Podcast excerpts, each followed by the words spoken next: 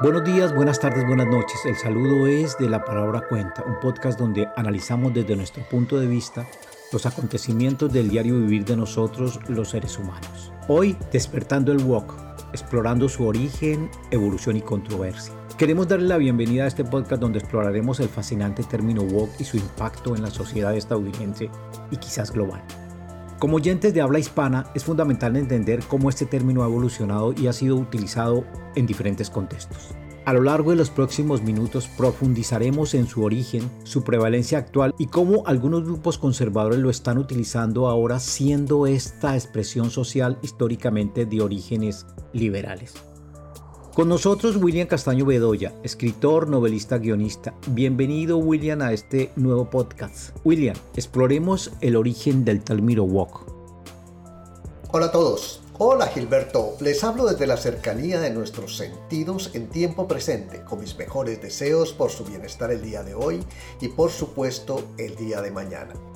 Esperamos tener una productiva charla buscando como siempre que seas tú, amigo oyente, quien sacas tus propias conclusiones. En realidad la conjugación correcta del verbo que origina woke es la siguiente. Wake es el presente y significa en nuestro idioma despertar. Woke es el pasado y significa en nuestro idioma desperté. Y woken es el pasado participio y significa en nuestro idioma despertado.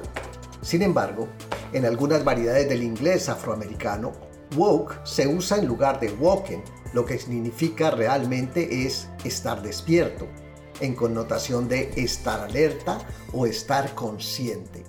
En el contexto histórico, el término woke como metáfora del compromiso político y el activismo no tiene un origen preciso conocido. Sin embargo, un ejemplo temprano en los Estados Unidos fue la organización juvenil White Awakes, dicho en contexto de nuestro idioma, significa muy despiertos. Esta organización fue formada en Hartford, Connecticut, en 1860 para apoyar al candidato republicano en las elecciones presidenciales de este año y que no era nada más ni nada menos que Abraham Lincoln. El papel de Abraham Lincoln en la abolición fue inmensa. Como dato curioso, la proclamación de la emancipación fue emitida por el presidente Abraham Lincoln el día 1 de enero de 1863 y declaró que todos los esclavos en los estados rebeldes del sur estaban libres desde ese momento. Esta medida no abolió inmediatamente la esclavitud en todo el país, pero tuvo un impacto significativo al convertir la abolición de la esclavitud en un objetivo de guerra y cambiar el propósito de la guerra civil para incluir la emancipación. A esta proclamación le sobrevino tres meses después el asesinato de Abraham Lincoln. Su vida fue la cuota de sacrificio. Entendido, William. Hablemos de walk en nuestros días, es decir, la prevalencia del término en la sociedad actual y su uso en los discursos políticos y culturales. ¿Quién ha sido la figura política o celebridad más encumbrada que lo defiende o lo propaga en su nueva expresión? En los últimos años el término woke ha sido adoptado por un grupo más amplio de personas y ahora se usa para describir a cualquiera que esté informado sobre las injusticias sociales y que trabaje para abordarlas. No hay una figura política o celebridad específica que haya sido responsable de popularizar el término woke en su nueva connotación. No ignoremos que grandes luminarias de la historia han sido la inspiración de la humanidad en esa necesidad de recuperar derechos humanos. Hablamos de Martin Luther King, Mahatma Gandhi, Nelson Mandela, Malaya Yousafzai, una activista pakistaní defensora de la educación de las niñas.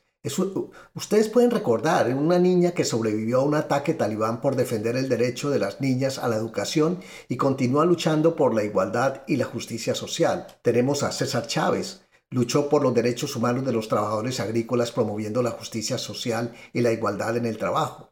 También Rosa Parks, Conocida como la madre del movimiento por los derechos civiles, ella se negó a ceder su asiento a una persona blanca en un autobús segregado en Montgomery, Alabama, desencadenando el boicot de autobuses y marcando un hito en la lucha por la igualdad racial en Estados Unidos. Por otro lado, tenemos en tiempos recientes a Rigoberta Menchú, defensora indígena guatemalteca y activista de derechos humanos.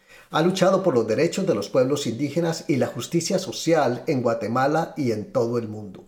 El término woke ha sido tema de crítica para algunos por ser demasiado vago efímero, muy pasajero y también por ser utilizado para silenciar las opiniones contrarias.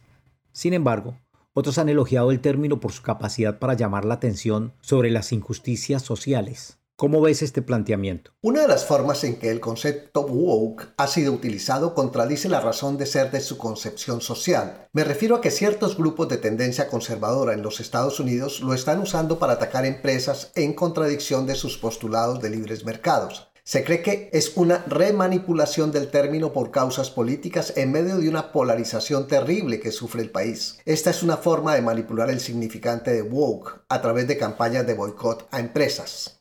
Descríbenos algunos casos, William, quizás los más sonados. Por ejemplo, en 2018 hubo una campaña de boicot a la compañía de ropa Nike, una empresa americana con unos 79 mil empleados y cientos de millones de clientes a nivel global. Este boicot llegó luego de que Nike firmó un contrato con el jugador de fútbol Colin Kaepernick, quien se arrodilló durante el himno nacional en protesta por la brutalidad policial contra los negros. El término woke está siendo utilizado para cuestionar el accionar de otras marcas icónicas americanas como Disney, que emplea alrededor de 200 mil trabajadores. También podemos mencionar a Budweiser, un empleador de 170 empleados, a quien grupos conservadores lo acusan de adoptar una postura woke al promover la diversidad en sus anuncios y patrocinar eventos LGTBQ esto tiene en la actualidad a Bud Light, una de sus cervezas, en medio de un boicot por parte de algunos consumidores que se sienten ofendidos por la dirección que está tomando la marca. Por otra parte, la ultraderecha tiene contra la pared a la cadena minorista Target, que emplea alrededor de 345 mil empleados y que ha sido criticada por sus prácticas comerciales. Algunos han argumentado que Target ha abrazado la mentalidad woke debido a sus políticas inclusivas, como permitir que los clientes utilicen los baños y vestuarios que corresponden a su identidad de género. Eh, explícanos el caso Disney, que tiene una guerra marcada con el gobernador de la Florida y ahora precandidato conservador en desafío de Trump por la nominación. Disney ha sido criticada por su falta de representación de personajes negros y latinos en sus películas y programas de televisión. En el caso particular, la pelea entre el gobierno de la Florida y Disney comenzó en marzo de 2022, cuando el gobernador Ron DeSantis firmó la ley No digas gay. Esta ley prohíbe a los maestros de los grados kinder a tercer grado, es decir, en niños en edades de 7 a 8 años de edad, y prohíbe enseñar sobre la orientación sexual o la identidad de género. Disney, que tiene su sede en Florida, se opuso a la ley y dijo que suspendería todas las donaciones políticas en el Estado. En abril de 2022, DeSantis, en una aparente retaliación, firmó una ley que elimina el estatus especial que permite a Disney operar como su propio gobierno en el condado de Orange. Es decir, en los Estados Unidos de América, Disney es como una especie de Vaticano en cuanto a su autonomía. Esta ley también exige que Disney pague impuestos por primera vez en décadas. La pelea legal entre Disney y el gobierno de la Florida es una de las más importantes entre una empresa privada y un gobierno estatal en los últimos años. Independientemente de la razón de la ley, está claro que ha causado una gran división en la sociedad estadounidense. La pelea entre Disney y el gobierno de Florida es solo una parte de esta división más amplia. Ayúdanos a encontrar las ironías que surgen de las agitaciones del tema woke. Por ejemplo, ¿No es una ironía que un conservador ataque a una empresa mientras pregona en el mundo el tema de libres comercios y la enmienda número uno que vela por la libertad de expresión? Claro, puedo ayudarte a identificar algunas ironías que pueden surgir en el contexto del tema woke. Es importante tener en cuenta que estas observaciones no se aplican a todos los conservadores, ya que las opiniones y posturas pueden variar significativamente dentro de cualquier grupo político y quizás quedan atrapadas dentro del espectro de las opiniones de conciencia que muchas veces se apartan del contexto político. Sin embargo, estas ironías y dobles estándares pueden surgir cuando se examina el debate en torno al tema woke y las actitudes hacia las empresas con enfoques inclusivos. Como mencionaste, los conservadores abogan por un libre mercado, pero al mismo tiempo critican y combaten a empresas que muestran apoyo a la comunidad LGTBQ esto parece una contradicción, ya que si se promueven los libres mercados, se esperaría que las empresas sean libres de tomar decisiones sobre cómo operar y a quién dirigirse siguiendo los preceptos que los mercados se autorregulan mediante las dinámicas de oferta y demanda, siempre y cuando que estén cumpliendo con las leyes y regulaciones. La ironía radica en que los mismos defensores del libre mercado parecen estar restringiendo la libertad de elección de las empresas en temas de inclusión. William, ¿por qué la prensa conservadora es tan reiterativa sacando material relacionado con woke y en detrimento de las imágenes de Bud Light, Disney o Target y otros? A sabiendas de que esas empresas son fuertes compradoras de publicidad y patrocinios que son la razón de ser de los medios de comunicación. Es importante señalar que la relación entre los medios de comunicación y las empresas es compleja y puede variar según el medio y su línea editorial. Algunos medios pueden tener una postura más neutral o equilibrada en sus coberturas, mientras que otros pueden tener una clara inclinación política que influya en la forma en que se presentan ciertos temas, incluido el woke. Ahora, contestando tu pregunta, la prensa conservadora está exponiendo material relacionado con el término woke por varias razones. La primera puede ser una agenda política. La prensa conservadora puede tener una agenda política específica y utilizar el tema del woke para criticar a empresas que se han alineado o están siendo percibidas como apoyando ciertas causas o movimientos progresistas. Esto puede ser parte de una estrategia para promover una narrativa que cuestione la autenticidad o las motivaciones detrás de los esfuerzos de estas empresas en temas de justicia social. Otra razón son las diferencias ideológicas. Las empresas que han adoptado políticas de inclusión, diversidad o sostenibilidad pueden ser vistas con escepticismo o crítica por parte de la prensa conservadora, que puede considerar que estas posturas son contrarias a sus propias creencias o valores. Otra razón puede ser el sensacionalismo y audiencia. La prensa conservadora puede utilizar el tema del woke para generar controversia y captar la atención de su audiencia, de su audiencia, perdón. Los temas relacionados con justicia social y corrección política pueden generar reacciones emocionales y debates lo que aumenta el interés de la audiencia y potencialmente atrae más visitas y lectores. Y por último, una estrategia de descrédito puede ser una buena razón. Al cuestionar o criticar a empresas populares y exitosas, la prensa conservadora puede intentar debilitar su imagen y reputación, especialmente si estas empresas tienen un fuerte apoyo en el mercado de la sociedad. Por lo general, una empresa, dentro del concepto de libros mercados, debe vender sus productos y servicios a toda la comunidad sin ni siquiera cuestionar quiénes son sus propios clientes. De ahí a que estas estrategias, especialmente las de descrédito, son muy odiosas dentro del espectro de la, de la sociedad americana. Hablemos de WOC y su evolución ahora que tocas el tema de mercados. ¿Se puede vincular el WOC con la responsabilidad social corporativa?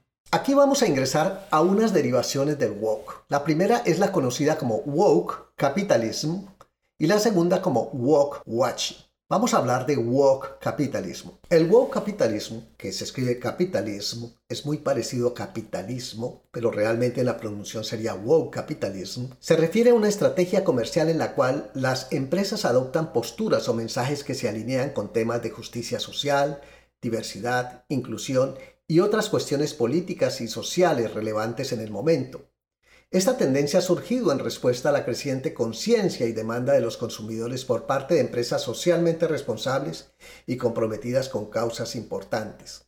En el contexto del woke capitalismo, las empresas pueden adoptar políticas de inclusión y diversidad en su fuerza laboral, promover mensajes y campañas publicitarias que respalden la igualdad de género, el respeto a la diversidad social y étnica, o los derechos LGTBQ, asumir posiciones públicas en temas políticos o sociales que sean relevantes para sus clientes o la sociedad en general, apoyar organizaciones o movimientos que trabajen en áreas de justicia social o medio ambiente, implementar prácticas de sostenibilidad y responsabilidad ambiental en sus operaciones. Sin embargo, el WOP capitalismo también ha sido objeto de controversia y críticas. Algunos argumentan que algunas empresas pueden utilizar estas posturas o campañas de manera oportunista o superficial, sin un compromiso real con los problemas que pretenden apoyar. Esto ha llevado a debates sobre la autenticidad de las intenciones de ciertas empresas y la efectividad real de su impacto en los problemas sociales. En resumen, woke capitalism se refiere a la tendencia de las empresas a abrazar y promover temas de justicia social y responsabilidad social en sus prácticas comerciales y comunicaciones, con el fin de atraer a una audiencia más consciente y comprometida. Es una perspectiva interesante, William. ¿Se puede hablar en aspectos políticos, económicos y comerciales acerca del woke washing?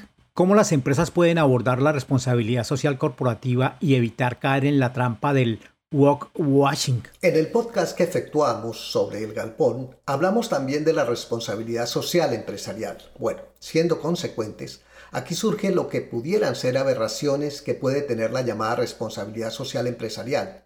El walk washing es una expresión muy similar o equivalente a la expresión de money laundering o lavado de dinero. En su contexto, el woke washing se expresa como una manipulación del woke para aparentar una supuesta política de inclusión empresarial. Es crucial que las empresas tomen acciones coherentes con sus declaraciones públicas. Para evitar el woke washing, deben comprometerse genuinamente con causas sociales, implementar políticas internas alineadas con sus posturas y ser transparentes sobre sus acciones y metas sociales. En resumen, el término woke tiene una historia rica y compleja que se remonta a los movimientos de derechos civiles. A medida que ha evolucionado, su significado se ha ampliado, lo que ha generado debates y controversias. Es importante que como oyentes latinoamericanos estemos informados sobre cómo este término ha sido utilizado como una herramienta de odio y conspiración o como una herramienta de empatía y comprensión social en la cultura estadounidense. Al comprender sus implicaciones podemos estar preparados para que nosotros mismos desde el balcón de la audiencia podamos evaluar nuestra posición personal al respecto. Nosotros desde la palabra cuenta preferimos percibir woke como un acto de conciencia libre y no de manipulación. Y hasta aquí la palabra cuenta. Gracias por acompañarnos en este viaje de exploración del término woke. William, antes de irnos, un libro.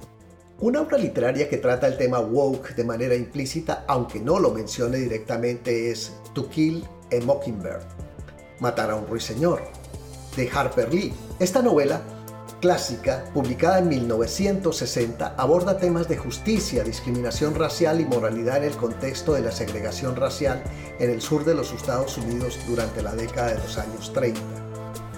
Aunque el término woke no se utiliza en la novela, los temas que aborda, como la lucha contra la discriminación racial y la necesidad de despertar a la conciencia social y moral, están relacionados con la idea de estar woke o despierto a las injusticias y desafíos en la sociedad.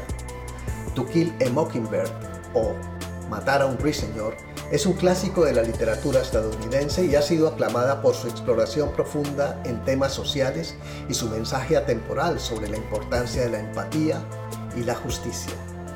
Eh, mi película, Klaus, Nubes, una película del año 2020. Y hasta aquí la palabra cuenta. La palabra cuenta es eso, palabras contando los acontecimientos de nuestro presente en una perspectiva hipotética que te hará pensar y hasta opinar. Hasta pronto.